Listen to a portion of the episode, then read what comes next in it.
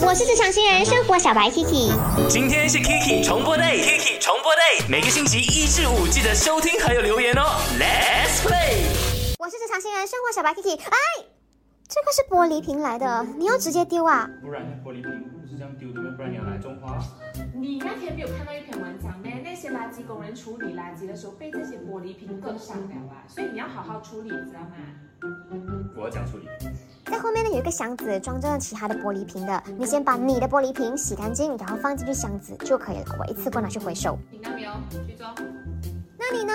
有没有妥善的处理这些玻璃的瓶瓶罐罐呢？嗯，是的，在我的 IG 那边呢，我看到了这一个 S Kit，他说呢，他其实也是在找着 Glass Recycle Center，他说他有去联系一些回收站的 pitch 啊，但是都没有得到 reply。呀，呃，我也是有发现到这件事，因为呢，近期因为疫情关系嘛，很多的回收站呢都没有办法营业。我也在等着我家附近，我还有看到说其他的回收站的，他们都说，呃，要在等多之后了哈，允许营业的时候他们才可以去打开门，让你们把那些想要回收的东西送到去给他们这样子。再来，Samuel 说，他之前在 Hometown 的时候呢，都会把垃圾还有那些罐类的东西分开，然后呢，把罐装的东西呢放进 Goonie 袋。然后拿去回收站的。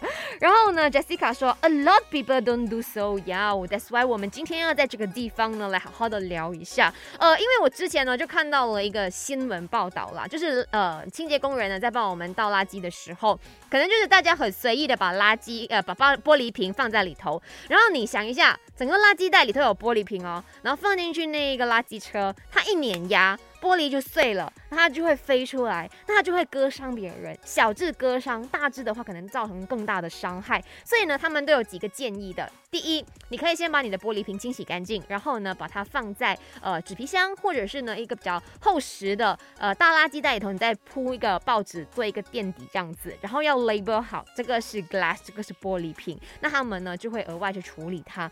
嗯，就希望说大家可以稍微的多做一个动作，也不要造成任任何的伤害。OK，那如果可以做到分类的话，那是更好啦。以前我在台湾念书的时候，你知道知道他们的分类的工作是做的非常的。足的，就是那种厨余啦、纸皮啦，或者是呃保特瓶啊、玻璃瓶啊。以前我会觉得很麻烦，然后现在我觉得，哎，其实我们多一个 step。